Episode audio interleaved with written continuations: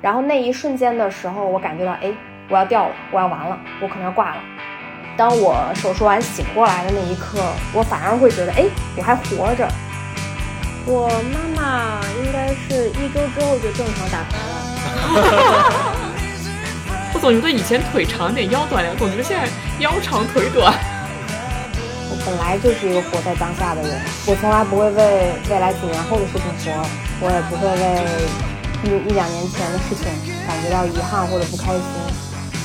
我手术之后跟我男朋友说的特别多的一句话就是我特别特别幸福，虽然我身体不知道以后是不是能完整，但是我觉得我比以前过得幸福。大家好，我是阿火。大家好，我是大米。哎，大米，你还记得我们一位嘉宾跟你一样都是大字辈的吗？知道。叫什么名字？大力。对，大力呢，其实是我们当时的一位嘉宾。你还记得那一期的大致内容吗？我们聊的是什么主题？就是大老婆、小老婆、二老婆之类的感情纠纷问题吧。什么鬼？那时当时我们聊的是大力，是他的大老婆是攀岩，对吧？他还有一些其他小老婆，其他妻妾成群的一些户外运动嘛，特别多。在之后呢，其实我们跟大力其实有一直有保持联系，而且经常会在朋友圈看到大力在尝试不同的运动嘛。这一期呢，我们又非常高兴邀请到了大力作为我们返场嘉宾来跟我们聊一聊他的近况。当然，这这一期呢，我们不重点来分享太多关于户外运动的，我们更多的是分享一个关于勇气的故事，是非常非常怎么说呢，会有点 heartbroken moment，但是觉得让我们觉得非常震撼，跟我们当时那一期的标题很符合，就是大力出奇迹。嗯，大力身上真的发生了很多奇迹，嗯所以这一期呢，我们就。呃，又欢迎大力回到我们台，跟我们分享一下你近期的一些奇迹般的经历。欢迎大力。嗯，大力，你能给我们讲一下你目前的坐标在哪里吗？因为之前我们聊的时候，那时候你还在呃国内，在到处跑着攀岩，每去一个城市都会去爬爬爬爬墙这样子。我现在坐标是吧？我现在在澳大利亚的布里斯班。嗯，所以跟我们就都在澳大利亚了。其实我前段时间也出差去布里斯班了，但是因为工作原因太赶了，就没有来得及能面对面，不然这一期可能就是面对面的形式来录了。对，然后我们这一次呢，邀请到大力，像我开头说了，呃，大力要不要给我们简单来介绍一下具体最近发生了什么事，以及你这次的近况，最近是在做一些什么事情？嗯，好，呃，像上次我来这个跟大家分享，就是我的大老婆，像。呃，阿火和大米提到的，大老婆是攀岩，啊，小老婆是滑翔伞，其他一些器械成群这些运动，呃，所以呢，我其实在过去一年还是持续的进行了这些所有的运动，但是在去年的十月份的时候，呃，发生了一个事故，就是在澳大利亚布里斯班这边，我在进行滑翔伞新的技术的学习的时候，出现了一个事故。我先给大家解释一下这个事故。为什么会发生？是这样的，在我在来澳大利亚飞滑翔伞之前，我已经在国内有很多的滑翔伞飞行的经验。但是因为国内的滑翔伞基本上起飞都是从山上起飞的，这个原因是因为国内的山其实是很丰富的，山脊资源很丰富，所以大家只需要从山上飞下来，飞到平原就可以了。但是在澳大利亚需要一个新的技术，因为澳大利亚相对山很少，而且山也很矮。在澳大利亚的话，三百米就算比较高的山了。对，在国内 三百米可能就是一个小坡。对，所以在澳大利亚的话是需要学习一个叫牵引起飞的技术。牵引起飞的意思就是，呃，你其实是在平面平地，然后前面有一个绳子，这个绳子前面是一个拖拉机或者是一个小型的摩托车，类似于这种，然后前面有一个人，他开的开着这个摩托车，一个绳子拽着你。这样就像放风筝一样，把你拽起来，把你放飞，然后等你飞到天上的时候，再把这个绳子剪断。就它前面有一个 link，中间有个 link，然后你就把它这个断掉就可以了，你就可以在天上飞。但是我去年的时候第一次学习这个技术叫牵引起飞的第一次实践，就是教练在前面，他是开这个摩托车，呃，开了一个小型拖拉机，然后他把我牵引起飞的时候，这个绳子就没有正常的剪断，所以当时绳子就。绷直了，它就没有弹性了，然后直接就把我拽下来了。所以我当时是从这个大概十二米、十三米的空中直接就落下来了。因为大家想是，虽然我是有滑翔伞，后面有个伞，但是因为当时在绳子呃拽的瞬间，我那个伞就一拽，它就不是伞原来的形状，所以它就聚合在一起，所以它那个伞面就变小，所以我相对是有点自落自由落体掉下来的，也没有完全自由落体，所以还好。这个有几个原因，第一个原因是当时这个场地他们是一个叫 Wonze Airport。它是一个飞机场，它其实是用于飞机起飞的，所以那个飞机场是地面上有很多灯，就是地面那种灯，它是包括那个飞机夜里起飞降落，它是需要那个探，就是地面的灯。然后我那个绳子是挂到那个灯上面，这是第一个原因，所以它场地不是很合格。对，第二个是，呃，当时教练他其实看到我的那个绳子已经弯了，就就是已经被刮到了，他并没有让我说。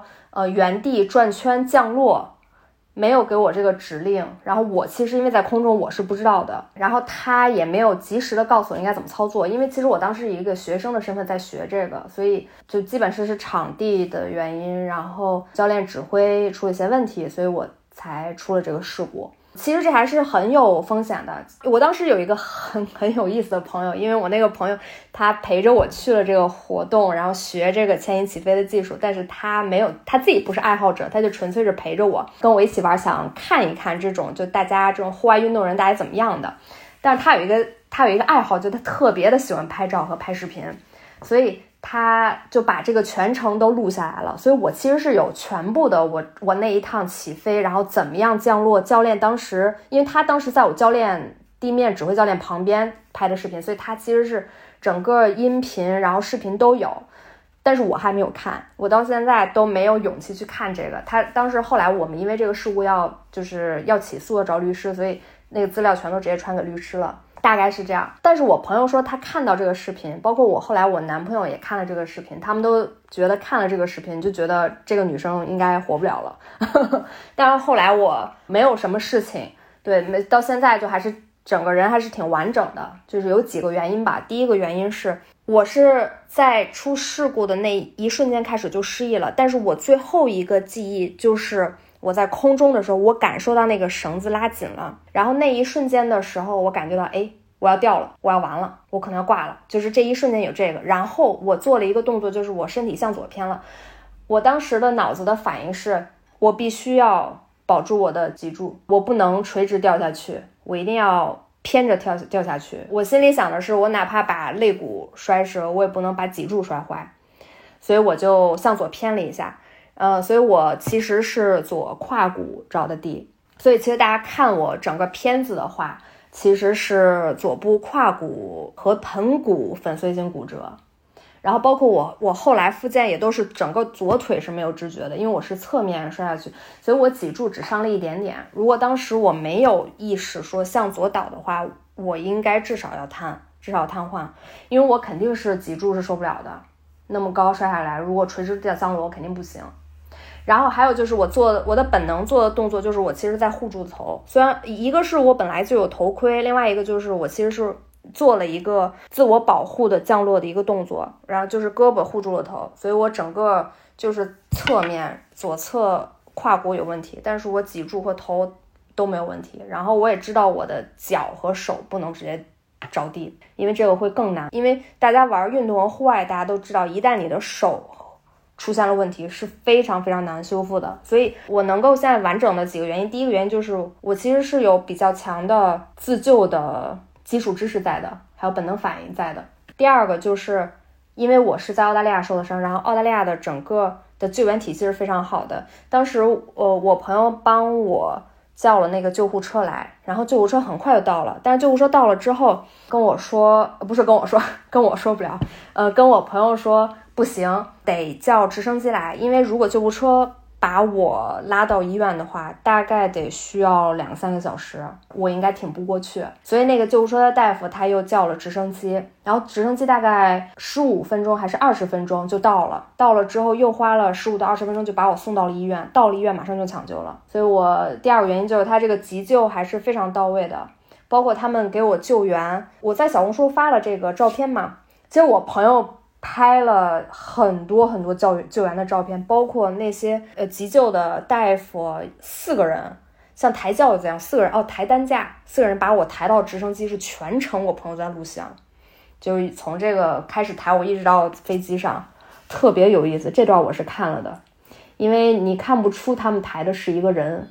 已经被包得严严实实的，所以我是有勇气看的。通过刚刚十一分钟这种描述，十分钟左右的描述，我的手掌心都在冒汗，因为我们知道这个事情其实相当于是，因为大力你刚刚说的是去年十月份嘛，然后我们知道这个事情差不多是前是二月份左右才知道这个这个事情。我们其实之前知道你这个事情，就是还是从小红书上突然有一天刷到。因为在之前你来澳洲之后，我们知道，哎，大力来布里斯班了，我们还说什么时候可以找机会约一下呀？然后你也会经常会在朋友圈抛消息。然后去年圣诞节前我去布里斯班出差的时候，就没有听到你的消息，就没有看到你在刷朋友圈。我以为说你会出去玩怎么样？就一整个圣诞节都很安静。然后突然有一天在小红书上刷到说有个人叫大力 Summer，然后发了自己出事的这种呃照片。大米那天晚上看到，整个人就就我我我都。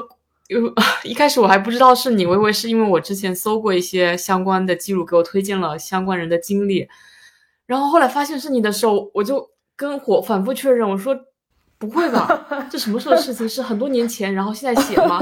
因为我就不敢相信，就是最近。对，包括你刚刚在讲的时候，大米他整个眼泪水都在打转了，都有一点。我觉得我很难。想很难想象你现在可以那么仔细的把这些，就那么理性的去分析这些事情。我觉得我到现在都没有勇气去面对很多细节问题。对，就是包括我们当时跟大力看到了小红书之后，马上去问大力，大力这个是你吗？不会吧？你还好吗？发生了什么事的时候，大力全程透露出来给我们的就是非常积极的问他说：“我没事啊，我现在可以走啦，我可以脱拐啦。”嗯，我们当时就惊呆了，说大力你这真的是好有勇气，这也是为什么我们想。一方面，我们想说想邀请你来聊一下，但是我们又不敢开这个口，因为这个过程让你去回忆，包括大米，我们有时候讲起说，呃，两年前的十，呃，就一年半以前的十一月份，他受伤的那时候，就他会不忍去回忆，会觉得是二次创伤那种感觉，所以我们一直没有跟你开这个口。但过了一段时间，发现你会有很大的勇气，说在小红书上也是会跟大家分享你的这些经历，能让大家有更多的知识。或者说一些体验吧，一些经历分享，能让大家能做好在户外运动的时候，呃，如何能从容的去面对一些意外，以及怎样去让你身体支离破碎的情况下，还能勇敢的让自己去面对复健，让自己康复起来。我觉得这这个故事其实真的非常非常的激励人，是非常值得分享出来，包让我们很多喜欢玩户外的听友，大家去知道、去了解、去体会这种感受的。所以你刚才跟我们讲的时候，我一直在听，就感觉手掌心都在冒汗。那个经历真的是太难受了，现在听着都感觉还是很后怕。哦，我我知道，我知道，阿火大米是这样的。我其实从我出事呃掉落前的一瞬间，一直到我手术完毕，我是没有任何记忆的。但是据大夫和我朋友说，首先第一个就是手术是我自己签的字。然后呢，我掉落下来之后，在场地的时候，虽然我没有记忆，但是。我朋友说全程都在跟我说话，包括他问我说：“哎，你是不是特别疼？”然后我就在那儿嚎叫，就说我特别特别疼。然后说：“呃，你们把太阳照住，因为我平躺在那个草地上，说你们把太阳照住，我好晒。呃，什么我特别特别疼，你们不要动我。”这都我原话。呃，包括我也后来看视频，但我真的没有记忆，就是大脑其实在保护我。然后包括我到了医院，一开始我后来我朋友到了以后，大夫说让我朋友来签字，但大夫就。还问我说这人是什么？我说就是一个朋友，just friend。然后他说，那大夫说可能不行。然后我说那那我来，我就自己给自己签字，就是手术签字。然后他就给我做手术。可能我确实那个时候非常非常疼。然后呢，大脑有这个保护机制，他就不让我回忆这个。所以我其实真的有记忆是手术完，呃，手术完的第一个记忆我印象特别特别的深，就是他们把我推出手术室。我就看着那个天花板，然后呢，大夫跟我说，呃，你朋友在外面，然后我就看到了我朋友，然后我看到我朋友说的第一句话就是，Steve，我要瘫了。为什么我说这句话？因为当时我麻醉药结束之后，我就完全感觉不到自己的腿，右脚脚趾是有感觉的，我然后我能感觉到自己右腿没，就是没有问题，但是我的左腿完全不行。怎么都感觉不到，从大腿到小腿到脚趾都没有感觉。然后我说：“哎，完了，我要我要瘫了。”但是呢，我心里想的是，但当时我一点都没有觉得人生灰暗或者怎么样。没有，我当时想的是，哦，还好我还活着，因为我记得我掉下来之前，我以为我要死了，而且包括我我在小红书上就是发的那个，我不论是我梦游也好，还是我见到的东西啊，我就是看到所谓那个就是外星人，我管他叫外星人或者叫玻璃人都可以，但是我那个时候大脑潜意识告诉我，真的是我觉得我已经挂了，所以当我手术完醒过来的那一刻，我反而会觉得，哎，我还活着。虽然可能要瘫了，但是我至少还活着。嗯嗯，就相当于你真的是好像在自己无意识边缘，对，在鬼门关走了一圈那种感觉，看到一些脑子里出现的场景，或者在掉落你真的失去记忆之前那一段，你可能真的就以为自己已经不行了，要离开这个世界了。你刚刚尤其讲你出了手术室的时候，大大米就快哭了。我其实很理解这种感受，但是我觉得你应该会比我痛苦非常多，因为你是完全感受不到自己的左腿。大米当时只是我是大腿后侧，我不知道我自己，因为他在手术前告诉我，我是全程大脑清醒的。手术前他告诉我有一定可能会伤害到脊柱神经，然后会瘫痪的可能，因为还是我是脊柱那段嘛。然后我醒来第一时间就发现我的右腿。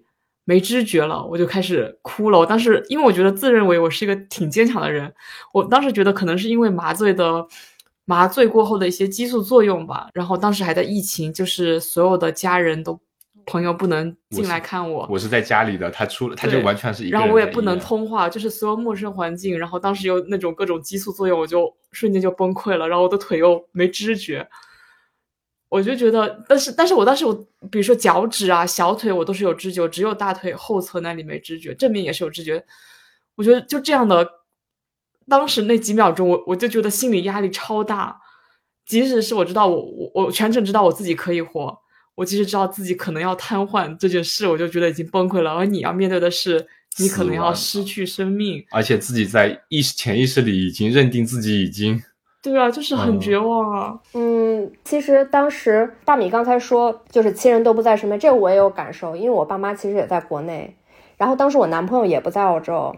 我其实就是我当时这个特别喜欢拍照的朋友陪着我，他就我出了手术室跟他说了之后，他就举着手机，他基本上就是在我男朋友还没有来陪我的那几天，一直他都是帮我举着手机，我要跟他们视频啊、语音什么的，还挺有意思的。我觉得这个经历，对，当时你知道我想了特别多，因为呢，我我手术完了之后，护士啊、大夫，我当天包括第二天、第三天都在问大夫，每天都在问他们，我说这个我。我这个大腿的神经会回来吗？然后每次大夫都会握着我的手，非常肯定的跟我说 “it should”。然后我心里想说，嗯，“should” 的意思就是你也不知道，我懂。我当时就在想，那我的人生可能会发生特别大的变化。如果真的，哪怕不是瘫痪，哪怕是失去一条腿，或者是走路跛脚，反正就是类似于这种身体的结构的变化的话。一定会导致我没有办法继续玩之前的运动，所以当时我想了很多关于这个问题。我觉得可能运动和户外真的对我很重要，因为我每天想的都是这个种问题，都不是别的。我就在想，如果不能玩这些运动，我要怎么办？后来我想说，嗯，那我可能就要开始捡起我小时候喜欢的画画呀、书法呀这种爱好。当时我跟我朋友，就是爱拍照那个朋友，一直在说。我说，没准我未来几年，我的爱好就都变成写作呀、画画啊，我的艺术细胞就会被激发出来。就我还是挺乐观的，当时。现在想想，我那个时候也有点不可思议的乐观。那我们对可以讲一下具体讲，因为大力其实呃之前已经还原了事故整个发生的过程，以及在事故前你朋友告诉你的和你自己。所保留的那些记忆和那些反应，其实那些反应是从事那么多年的户外运动，相当于已经形成一定的肌肉记忆了，对你自己的身体有很深的了解，知道你身体哪些部位是非常重要的。一出事的时候，首先一定要保护头部脊柱，在一一定程度上保护自己的手和腿，就四肢，就这些你都是还是意识很清醒的。就这一部分其实是相当重要的一个环节，也像你说的，你在当时做了相对比较正确的决定，从而导致你现在其实是。脊柱和躯干以及头和四肢都是没有问题的。对，是的，嗯，我觉得这个可能是因为之前有攀岩、徒步，包括滑翔伞这些经验。我觉得这些经验主要来自于攀岩，因为攀岩其实有一定的事故率，然后它基本上都是那种小的事故，什么大家比如说呃 dyno 的时候可能是摔一下脚呀，什么手肘发力呀，这个手可能会戳到呀之类的，这这些都会有，所以。像我这个大的事故之前，二零二一年、二零二二年都有，比如说我肋骨被戳到过，我身边的朋友有手戳到过，然后我知道这个手受伤，因为手非常精密，所以我知道手受伤非常严重。脚的话也是这样的，因为脚的这个活动范围，比如说你是能够活动九十度的脚，还是能够活动一百。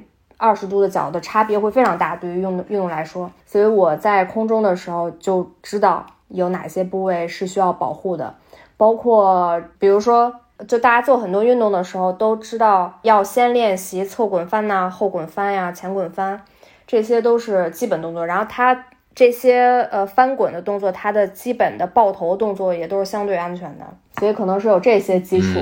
嗯，但是我刚。忍不住，我就是后滚翻摔到的脊柱，对，特别扯。他就是落下来就标准动作落地后滚翻，落地的时候没事，往后翻的时候把脊柱翻折了，天就给不对劲。我感觉是应该坐下来那一瞬间就有个寸劲。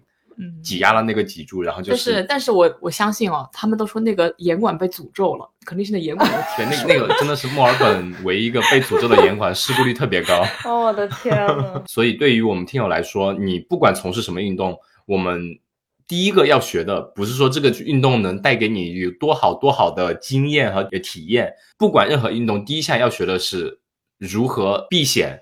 如何做一个正确的，就是呃，学习那些安全和 risk management 是非常非常重要的。就是第一堂课，就要学习这个运动带给你的潜在风险，你必须要保证哪些做对。如果万一做错，会出现怎么样的意外状况？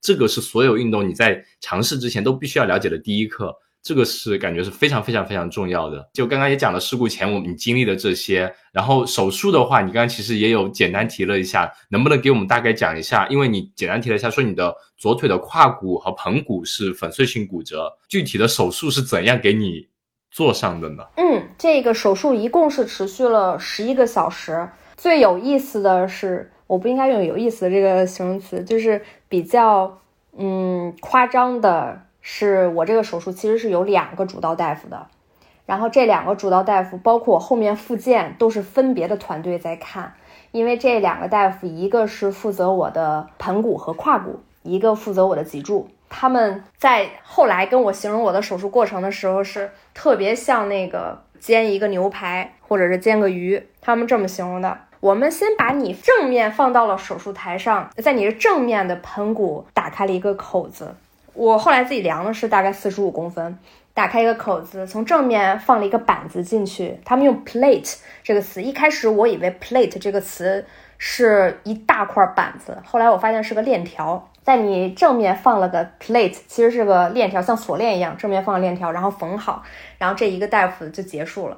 第二个大夫来，带来了之后，我们给你翻了个面儿，像那个翻那个牛排一样。对，或者是那个煎鱼一样，把你翻了个面儿，在你的后面又呃打开了二十多公分、二十公分吧的一个口子，有点像脊柱，又给你在后面放了一个 plate 进去，所以我那个嗯片子看起来就是两段儿，一个很长的正面，一个半圆形的一个呃链子，然后再。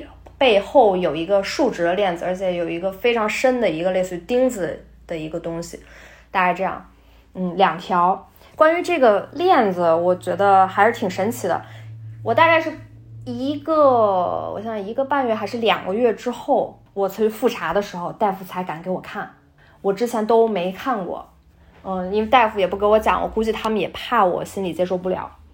后来才给我看，我我看到这个板子的时候，那是我第二次因为这个事故哭，因为我我还是自己看到这个板子，我也觉得挺吓人的。我从复查之后看过这个板子，复查之后在车上就大哭，不过也就那一会儿，后来我就接受了，因为我再去跟大夫聊这个问题的时候，大夫就跟我说这是钛板啊，这个材料非常好，比你的骨头硬，比你的骨头软，比你的骨头有伸缩性，比你的骨头轻。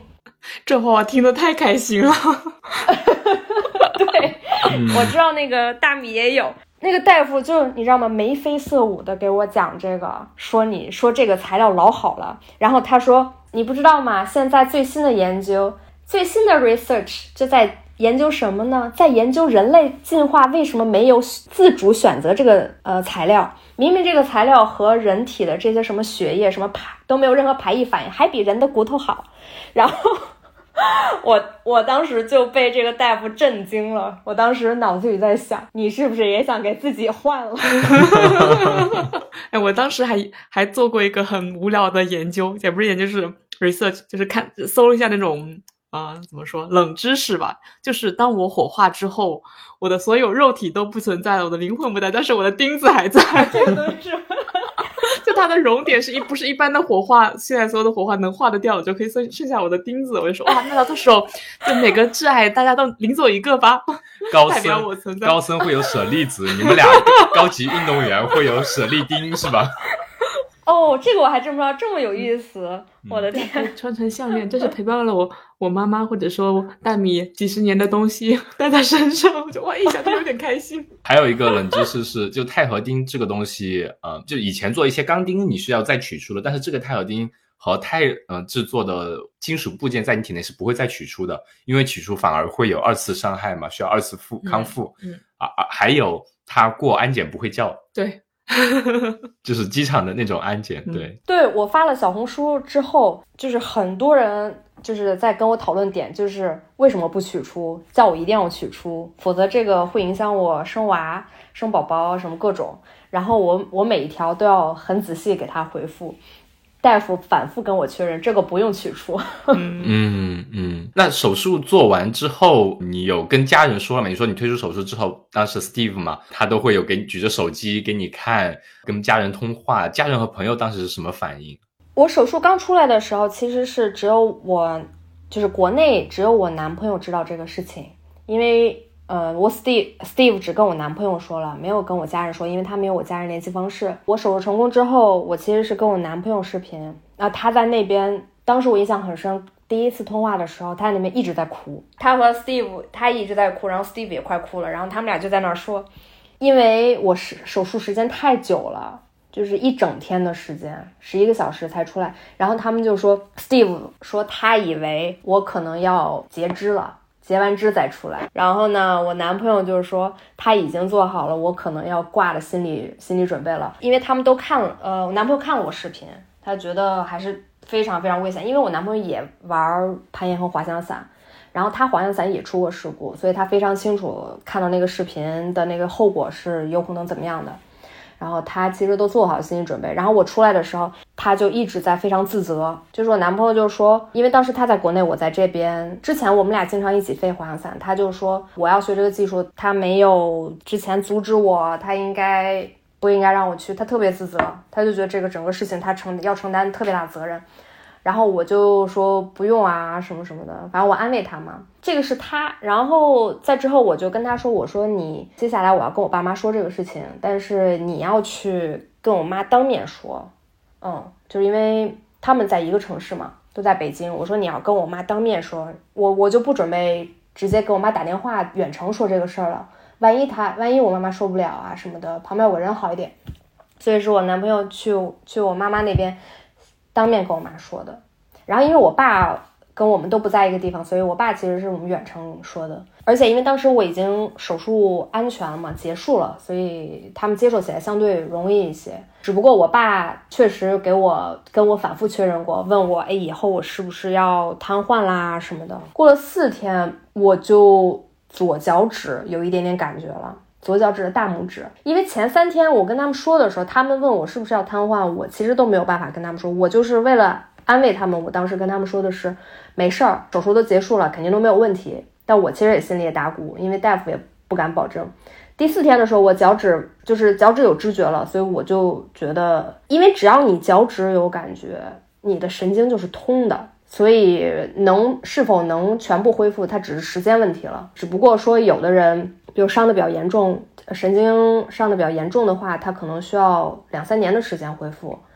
但是只要你的末梢神经是有的，我就觉得没问题。所以第四天的时候，我就跟我爸说，嗯，没有问题了，不用担心，我只是需要时间而已。对，所以他们就还好，而且我我精神状态一直都挺好的，就一直都没有任何的情绪低落呀，或者是抑郁啊，或者是没有办法接受这个事情啊，暴躁啊都没有，我就一直都还挺正常的。对我们跟你聊的时候，一开始我们特别担心你，后面变成了反而是你在安慰我们，说不用担心，不用担心，我没事儿，我好着呢，就觉得你真的太太勇敢，太坚强了。对我，我之前发小红书的时候还特意写过这一句话，我说，我说我出了事故之后，我身边的朋友比我紧张，包括我有一个闺蜜，就高中一个姐妹儿，然后我其实过了很久才跟她说，我为什么一开始没有敢跟她说这个事情，就是我知道她比我脆弱的多，我后来都已经开始可以拄拐走路了，我才跟他说。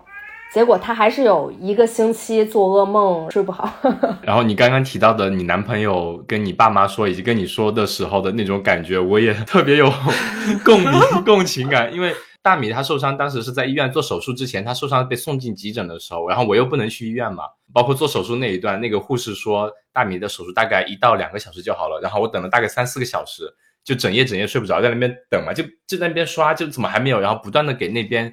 医院打电话，然后是因为公立医院他那种护士会轮班的，你每次打过去他都不知道你找谁，你要干嘛，你要重新跟他说一遍，要重新走个流程，就手术一直拖，从两个小时拖到四个小时还是多久？三个半小时到四个小时才出来，我就很担心说是不是有意外啊，发生什么事啊，怎么还没有出来啊？就不断打电话，不断打电话，包括跟他家里人说的时候，那时候完全跟你男朋友的反应一样，总觉得是自己好像那天就不应该跟他去，就不应该就鼓励他去，就说一起去严管啊。那天因为我们是。前一天爬的手还很酸，就如果那天不去的话，就不会出事啊，就非常非常自责。我跟他爸说了，我还超印象超深刻，就是打视频电话，我就跟他说，我说就是那种就就真的 超难受。我说爸，对不起，我没有照顾好一萌，就这么说的。就是我爸爸呢，就又不会怪我们，对吧？他说没事呐，这种东西真的发生了就发生了，没关系，不是你的责任。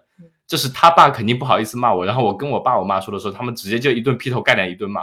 我早就跟你们说过，叫你们不要玩这个，玩这个，玩这个，你还玩玩玩？你现在你出事了吧？然后就他现在有没有事啊？你赶紧把他给照顾好，你不然怎么怎么就把我一顿痛骂，就这种感觉，可能被骂了，可能心里还好受一点，就觉得不然就你看到就父母会很担很担心，但是你又觉得事情发生了是自己没做对，就很难受那种感觉。但是我现我我爸我妈现在都不知道我做的是个什么手术，就是我姐告诉他说是一个微创，都不用开刀的，就是探个针头进去就弄好的手术。没有，但是后来他大米他跟就给他妈看了那个他背后的那条那道疤有。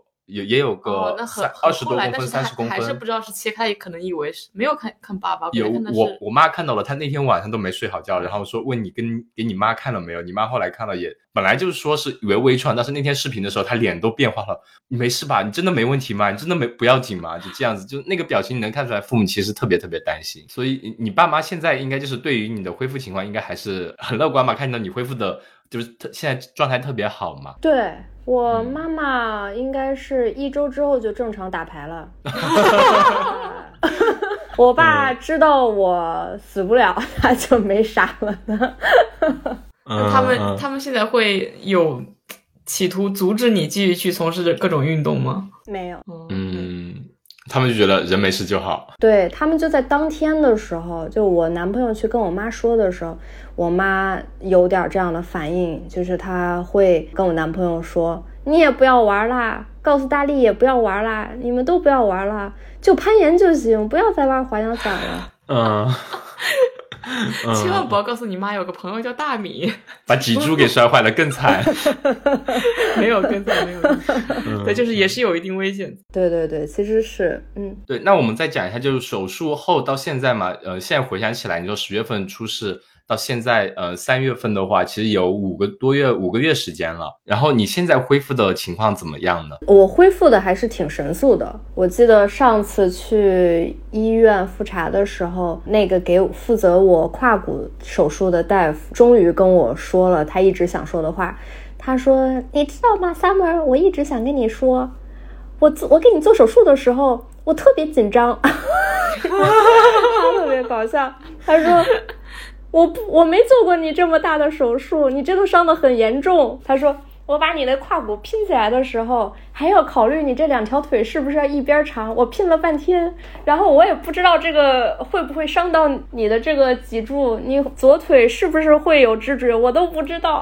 然后他说，我后来也不敢跟你说这个事情，对，特别搞笑。然后后来他还跟我说，我比他想象的恢复的快的多得多。反正强调是因为我可能年轻吧。然后有一些运动基础，因为我有运动基础，所以复健做的都是比较到位的。因为复健，我觉得复健其实是和这个大家运动的人的这个力量训练其实是一一个事儿嘛，所以我恢复比较快。我现在的状态是可以游泳，然后也可以爬顶绳，嗯，然后不太能跑步，但是我可以在沙沙滩上小跑一些，因为我的那个呃我的屁股和盆骨附近的就是一些肌肉啊，也没还没长回来，然后嗯，屁股后侧很多的神经也还没有知觉。就是如果有人现在那个拿刀拉我屁股的话，我可能不知道。啊啊，对，因为神经的恢复其实还是相对一个重建的一个比较漫长的过程，而且大理也跟我们分享了 有一个好处，就是你现在做一些力量训练，你臀部的肌肉可能感觉反而会更用力，会更明显一点嘛。我一直在思考，就是。很多人都跟我说“大难不死，必有后福”嘛，我一直在思考，给了我什么福？对，我的福在哪里？呃，当然是我男朋友绝对是一个福，就他真的对我很好很好。其他的小的福气就是，第一个就是我感觉我终于要有翘臀了。我这么多年就是运动啊健身，我觉得我都没有办法拥有，因为我之前的腿部力量很强，不论我做什么深蹲啊什么的。我的腿的代偿特别严重，我没有办法完全做到像大家说，你就只感受到臀部发力，不可能的。你就是做臀桥，你也没有办法完完全是靠臀发力。但是自从我受伤了，发现腿的肌肉萎缩之后，真的只有臀发力。所以现在臀部就能专项训练的，真的能感受到臀部的发力，然后练得比较快，比较猛。对，是的，因为我。因为我的腿很多的肌肉是萎缩的，因为像像现在的话，我大腿内侧的神经是没有恢复的。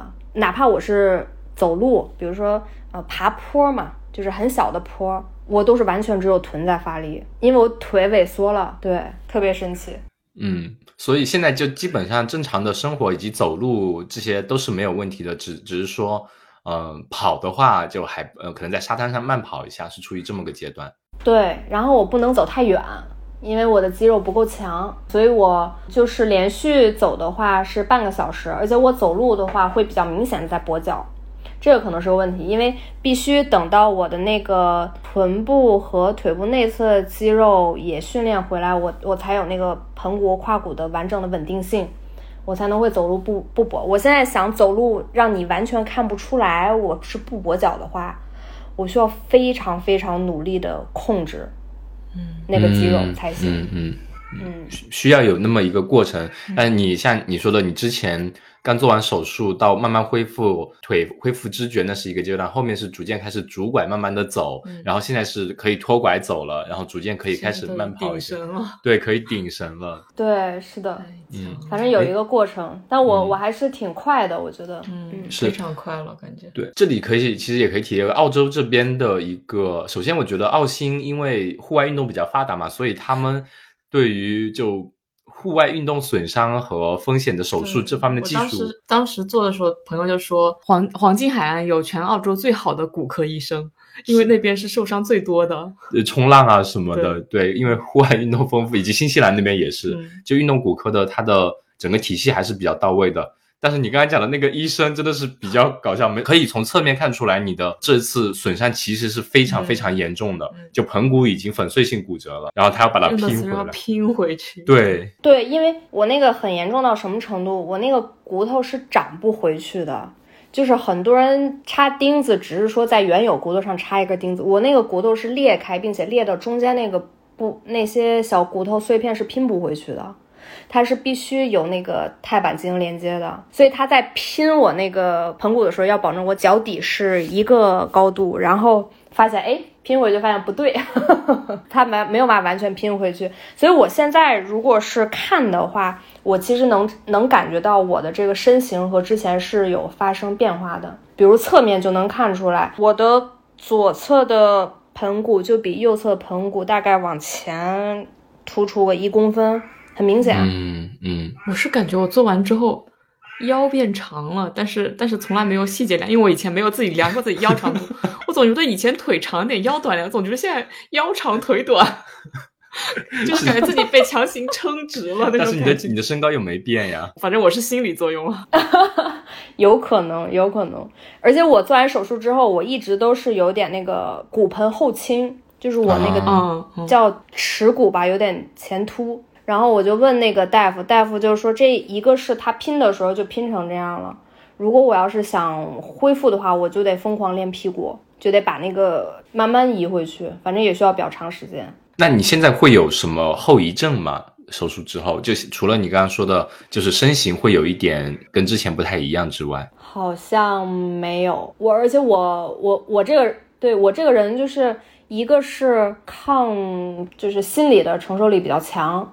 对，所以心理上我觉得不会有什么问题。就很多人会说有 PTSD，我目前看我没有。第二个是生理上的话，应该就只有两个。第一个就是我刚才提到的这个骨盆，它会移位，有一点点移位。另外一个就是疤痕的问题。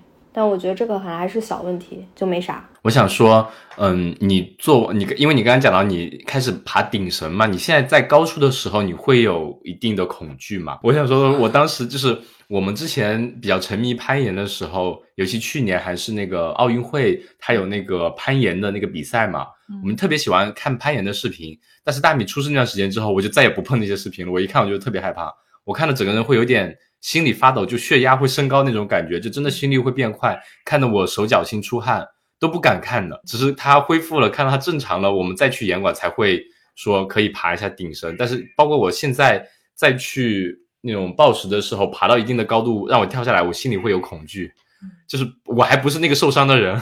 明白明白，你这个就是 PTSD，嗯，我这是正常的，这都是非常正常的。我有的时候觉得我应该是不正常的那个。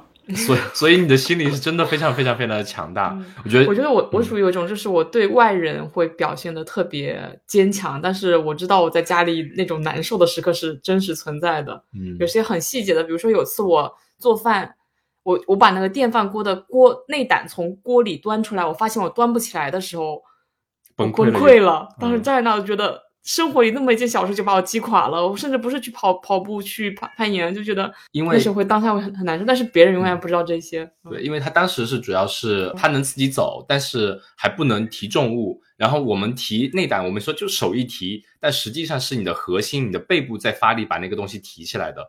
他当时因为做完手术之后，把你的背部切开了嘛，那些肌肉像你的可能像你的大腿现在后侧一样，一部分肌肉一样，内侧一样，它肌肉还没有完全的愈合。所以那部分肌肉即使完全愈合之后，你要不断的去锻炼它，让它去承受一一定的重量之后，build up 那个 strength，它才你才可能去重新找回那种感觉。包括这边的附件，它有很多医生说，我们在日常生活中的很多习惯性的动作，你比如说你提个东西，那不就是我手一一提就提起来了吗？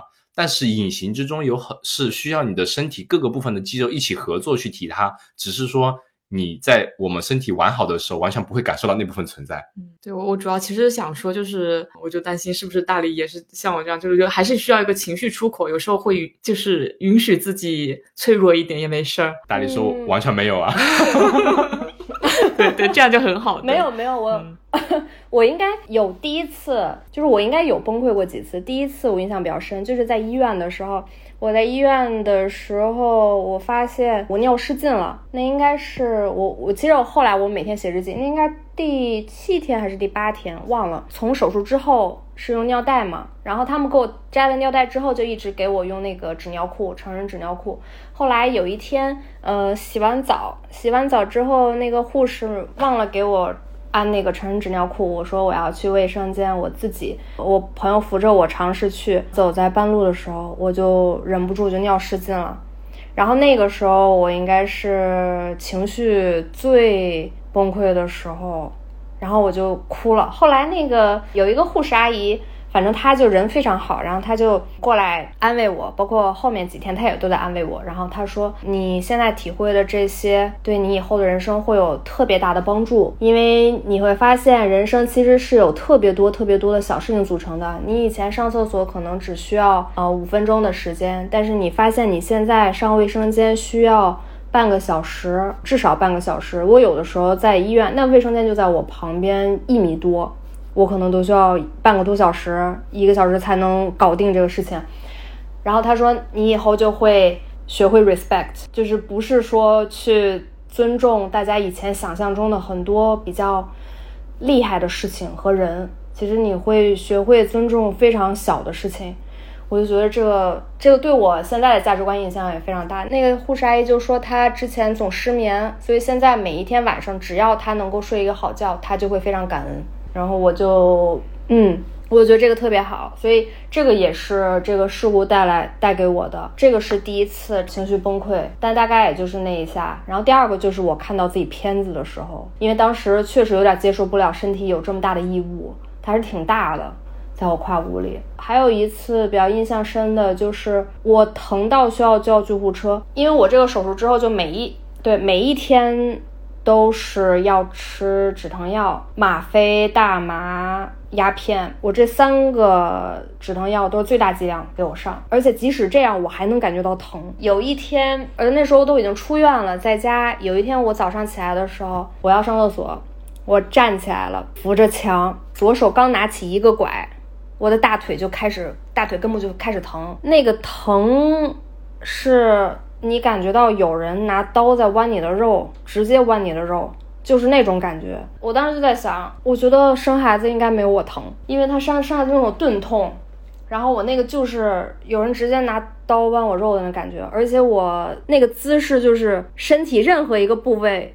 除了手以外，任何一个部位再动一点儿，我就更疼。前后左右，我坐也我也不能回，也不能坐，也不能再往前。而且我知道我站在那儿，我肌肉一会儿就没力了。所以那个时候我特别崩溃，就相当于我卫生间也上不了。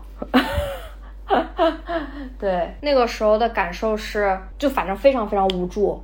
后来我我就在屋子里嚎叫。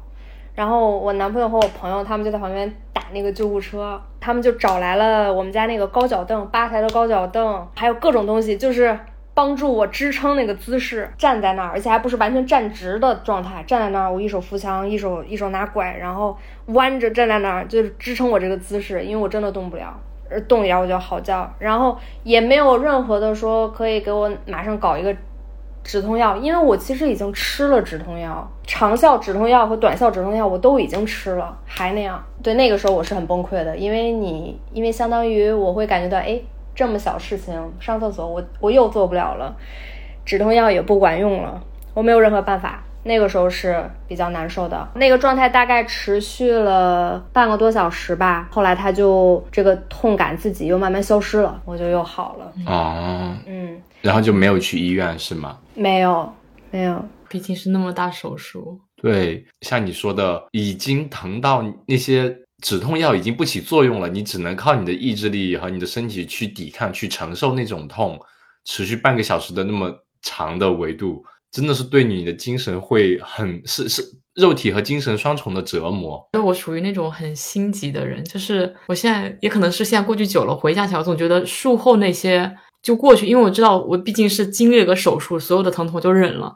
我不能忍的是，我很努力的康复，我但是我不能快速的恢复到以前的状态。那段时间是我感觉精神最折磨的时候，很多小事都做不了的时候，我觉得整个人就被击穿了。就大米其实比起来可能会相对已经快了，你相当于是做完手术第二天、第三天就被赶出医院了，然后然后你还是就让你自己走着出，就轮椅推到门口，让你自己走上车，坐车回来。当时那是下车，我是。我站不起，自己不能站起来，然后下车那个那么点的台阶，我抬不了腿，迈不上，就是那种很细小的时刻，让我觉得很难受。有时候那种生疼或者伤口的疼，我觉得那些老娘忍了，我就不能忍，忍的就是我努力康复，我居然不能恢复那些力量，我觉得他会不会永远回不来？就是那种那种设想在不断的折磨我自己。哎，大米，他们没有，就是医院的人没有教你怎么上台阶、下台阶吗？没有交台阶，交了平路。他们他当时做完之后，刚做完，当天吧，护士就让他自己就下床，扶着他起来，让让他自己下床走了。对，去厕所那些，我我每次也得花个半个小时。然后然后护士基本上就默认他会走了。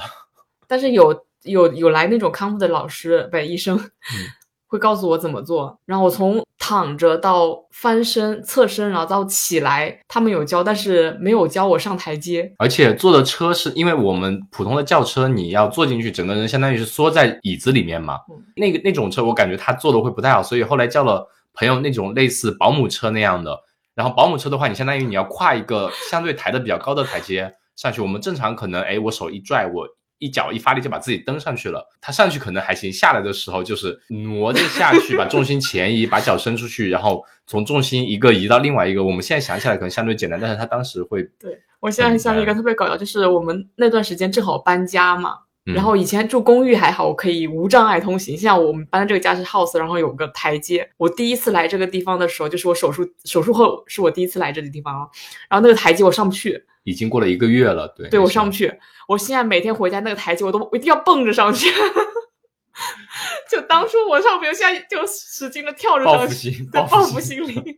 对，大力你这种就是跟大米刚刚讲的，就这种应该是像你说的那些细小的事情，发现当你发现你无能为力，你只能面对当下那个现实，可能更多的就靠自己的意志力去撑过那个瞬间，然后不断的给自己心理暗示。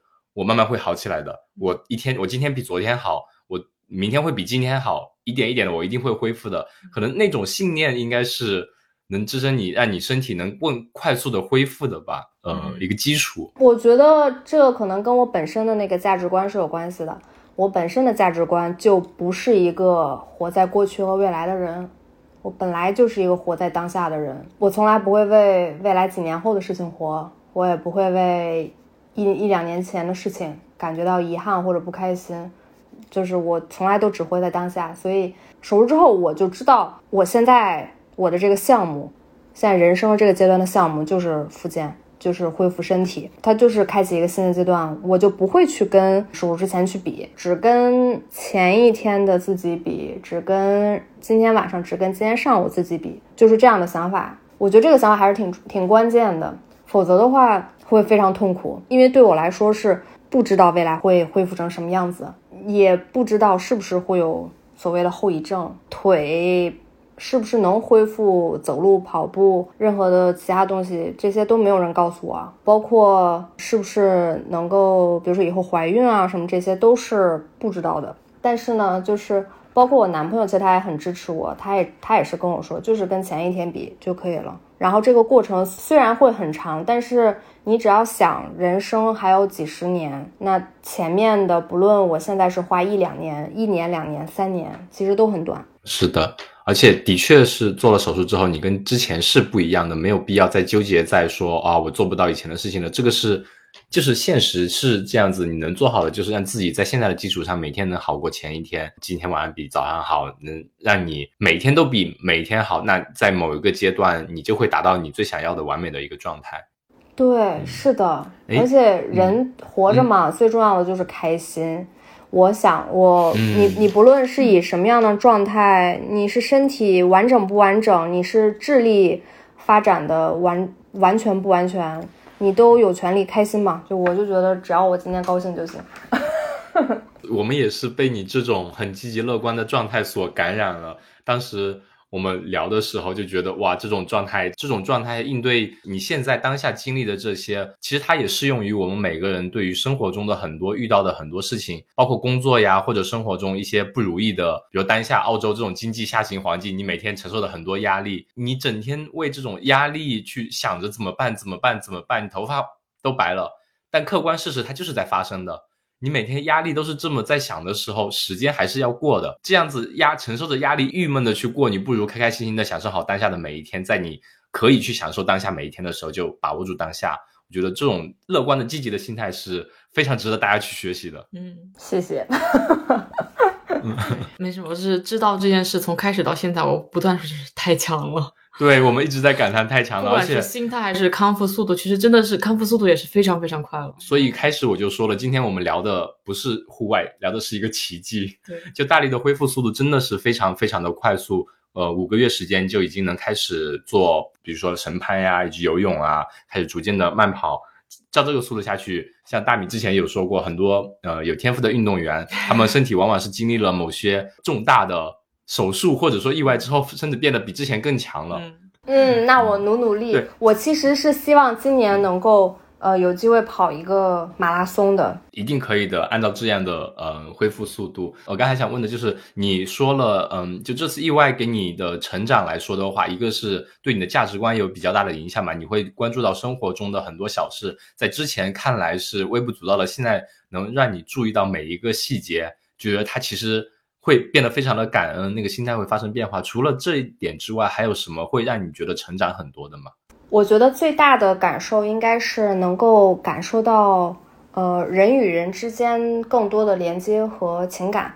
这个其实是我相对比较缺失的。之前，因为首先我是一个理性思维和我学工科的嘛，学计算机的，所以我理性思维比较强，所以我我很多思考都是逻带逻辑的。然后，呃，这个事故之后，我会更能够感觉到。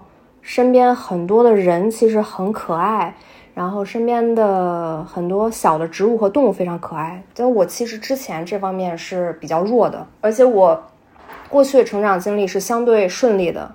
我基本上是不论学习工作都跟同龄人比来说，我都是非常顺利的，所以我相对自我一些。这个事故之后，我觉得最大变化是，比如说我会。开始感受到，哎，今天的风大一点，小一点，哎，今天的花儿开的挺好看的。这个小草虽然它是杂草，是要被我们除掉的，但是我觉得生命力还是很顽强的。除了一次、两次、三次，它居然还要存活，就会。你说的是蒲公英吗？就是我们院子里的杂草。对，然后就觉得。更能感受到自然和世间万物的一些东西，还有就是更能感受到朋友对我的关心，朋友对我的爱，包括男朋友对我的爱，我我就会觉得，哎，自己是个特别幸福的人。我手术之后跟我男朋友说的特别多的一句话就是，我特别特别幸福。虽然我身体不知道以后是不是能完整，但是我觉得我比以前过得幸福。因为当我能感觉到身边这些人对我的爱意之后，那我的感觉其实是很持续的。比如说，我今天早上他跟我说他爱我，我表达了我爱他之后，我觉得我这一天都很快乐，都很幸福。但比如说以前我的快乐更来自于我今天考试考好了，那个快乐是比较短暂的，就感觉与这个世界有了更多的链接。像你说的，能开始更感性的去跟这个世界去经历这个世界。去享受这个世界带给你的回馈，会更关注到这些回馈的东西，不像之前可能你的世界里就是零和一，就是对对于这个世界很多东西可能就是逻辑性思考会比较强一些，比较理性一点。对，是的，嗯，还有就是我之前的事业和工作很多的选择还是跟金钱挂钩的，嗯，但是这个事故之后，我感觉更看淡了这些东西。所以，我我最近有在想，就是不是在想，我已经申请了那个，就是昆山大学的博士。然后是因为我是很想去做，呃，跟嗯，就是运动复健和残疾人相关的研究。因为我本来学计算机就懂一些技术，所以我想说用技术来帮助呃这些受伤的运动员，去帮助他们康复，帮助他们复健，就做这样的事情。虽然这个事情，我联系导师之后，导师跟我说，It's a small market，以后不会赚钱。我说没关系，我说没关系。虽然虽然这个市场可能小，然后它也可能盈利没有那么好，但是我觉得这个事情是很有意义的。我能真切的感受到内心的一种 calling，一种召唤。我就觉得好像我是有责任，我的人生是有这个责任去做这个事情，去帮助大家的。也许老天就是想让我去真的去帮助到更多的人，才让我经历这个事故。我现在就是在这么想。嗯嗯，真好。我感觉老老天挑我真是挑错人了，我变得比以前更加的怎么说自私或者说自我吧。我我本来就是一个以自己为首、自己感受为首位的人。我经历这些之后，我发现我就越来越觉得自己的感受是最重要，就是更更加的，就是更加的觉得关我屁事，关你屁事。就是我开心就好，我不会再再 care 太多别人怎么看我，怎么，因为我觉得我的生命就只有一次了。哦，就会可能做很多选择，我就以前还会顾虑顾虑比较多，现在会觉得。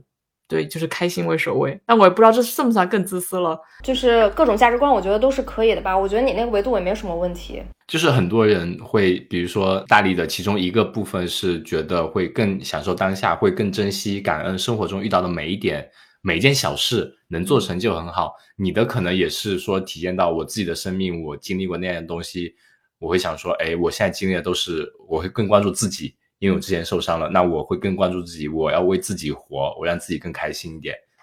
这在某种程度上是比较一致的。那大力可能更想说的是，他在经历了这样一个奇迹之后，发现其实很多东西在他经历过的东西，会给别人一定的警示，或者说他的这些东西会给别人更多的帮助。这是另外一个维度，能把自己的收获回馈出来，或让或者说是让自己的经历能帮助到更多在遭受或者经历同样困难的人。嗯，是另外一个维度的。一种收获或者说一种改变吧，嗯，哦，我觉得这种就真的特别棒。希望我们就大力能给我们分享的这个播客，就这一期节目也能让有可能将来会遇到这些，但听友们不要遇到危险最好。如果万一遇到了什么风险，希望这期播客能带给你勇气。其实我觉得大力的这些你的这些经历来说，不单单只是针对于一些户外的意外，对于生活中的很多意外、工作中的很多意外，其实都能类比的你这种心态、这种状态。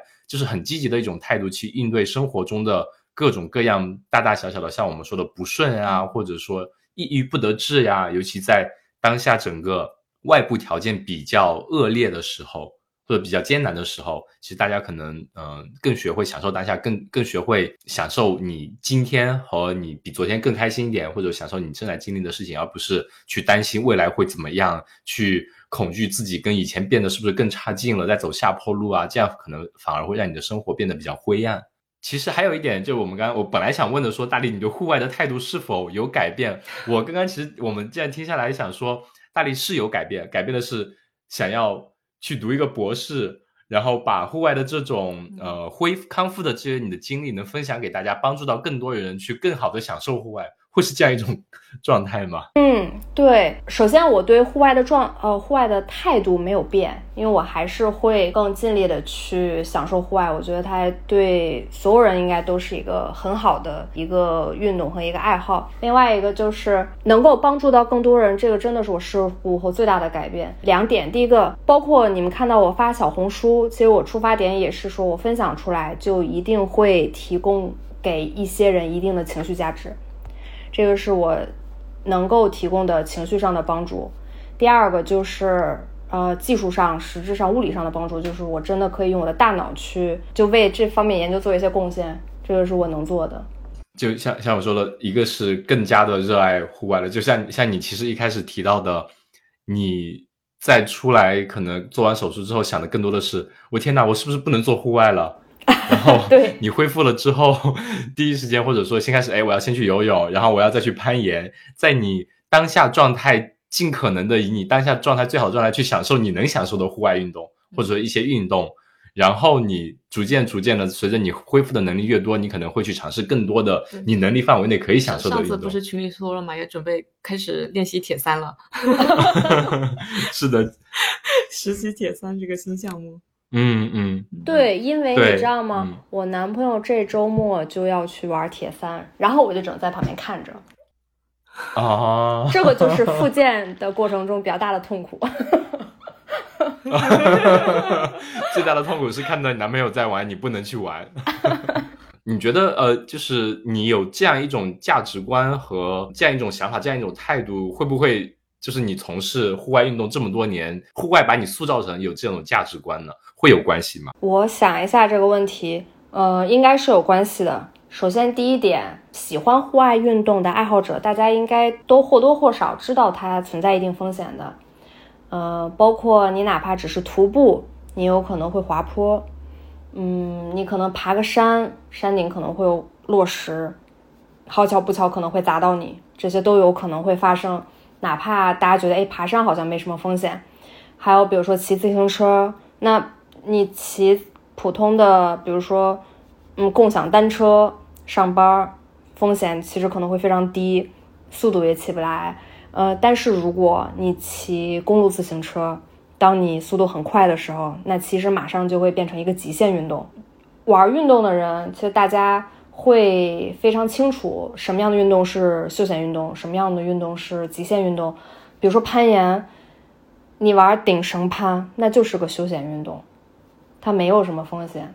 但如果你玩先锋，就会变成有风险的运动。当你玩 free solo 的时候，它就是彻彻底底的极限运动。所以我们不能把一个运动单纯的定义为它是不是有风险。所以，呃，首先第一个就是我们就是玩很多运动人，大家知道它是有风险的。你哪怕打个羽毛球，还有可能那个转弯发力的时候膝盖受伤呢，扭到膝盖。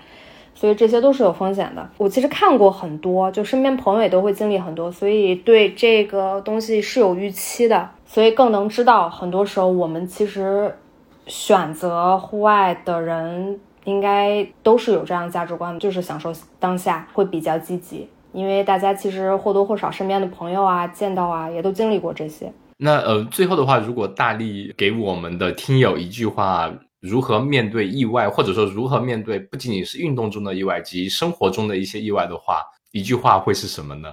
一句话可以长一点，两句话。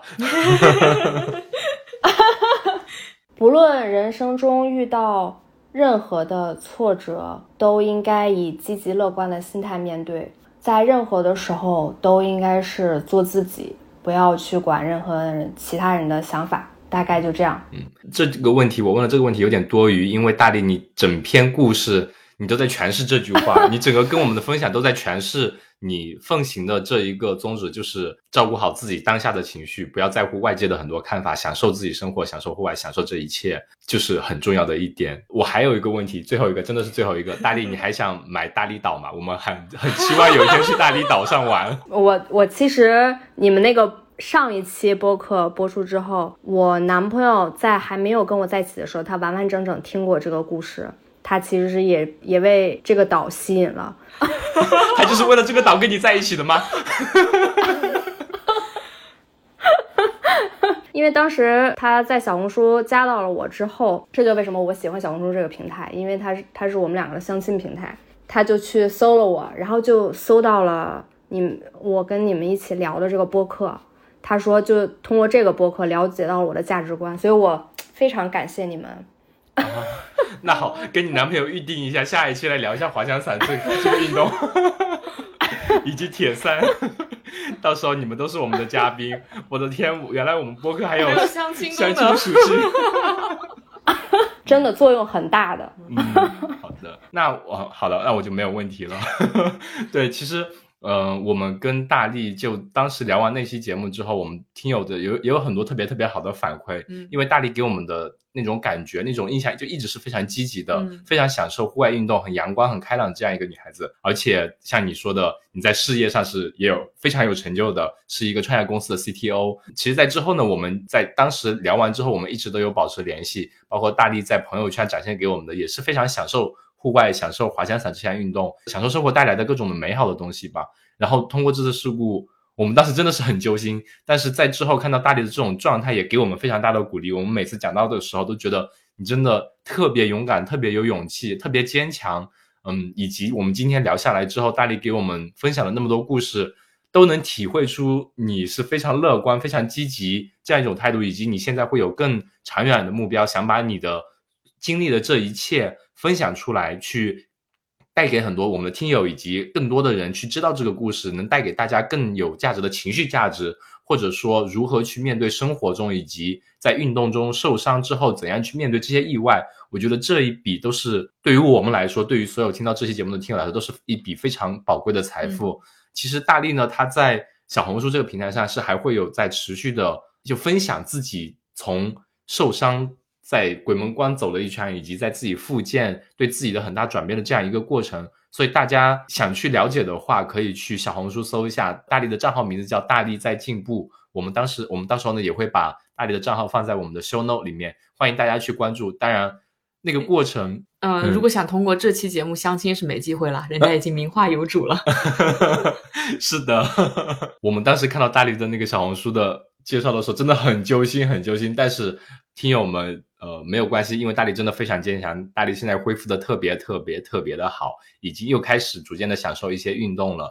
嗯，所以呢，大家如果对大力在康复过程中以及自己生活中如果遇到有些问题的话，也欢迎去关注大力的小红书，可以多去问一下大力，大力也会非常乐意去跟大家分享他的故事。然后听友们，如果你们有什么问题的话，也欢迎你们在 show note 留言，然后呢，我们也会汇总一下，到时候可以请大力呃再来访场给大家解答一下，也可以的。有相关科研科研项目的也可以联系一下呀。对。对，那我们这一期就先分享到这里了。非常感谢大力给我们这么一个有力量的分享，谢谢。好，谢谢，谢谢大明阿火。野夜是一档由阿火和大米创作的，以户外运动作为生活出口，探索生活多样性，向都市人展现户外爱好者探索自然的精彩故事的播客。如果你在每一个嘉宾精彩的分享中得到启发，那么请你积极的转发评论，并且将其标记为喜欢的单集。想要入群和我们所有野生听友一起在听友群撒丫子奔跑、放飞自我的朋友，请添加小助手 O O M I 横杠 O O M I 入群。如果你以及你身边的好友有精彩的故事事，要分享，也请你积极投稿。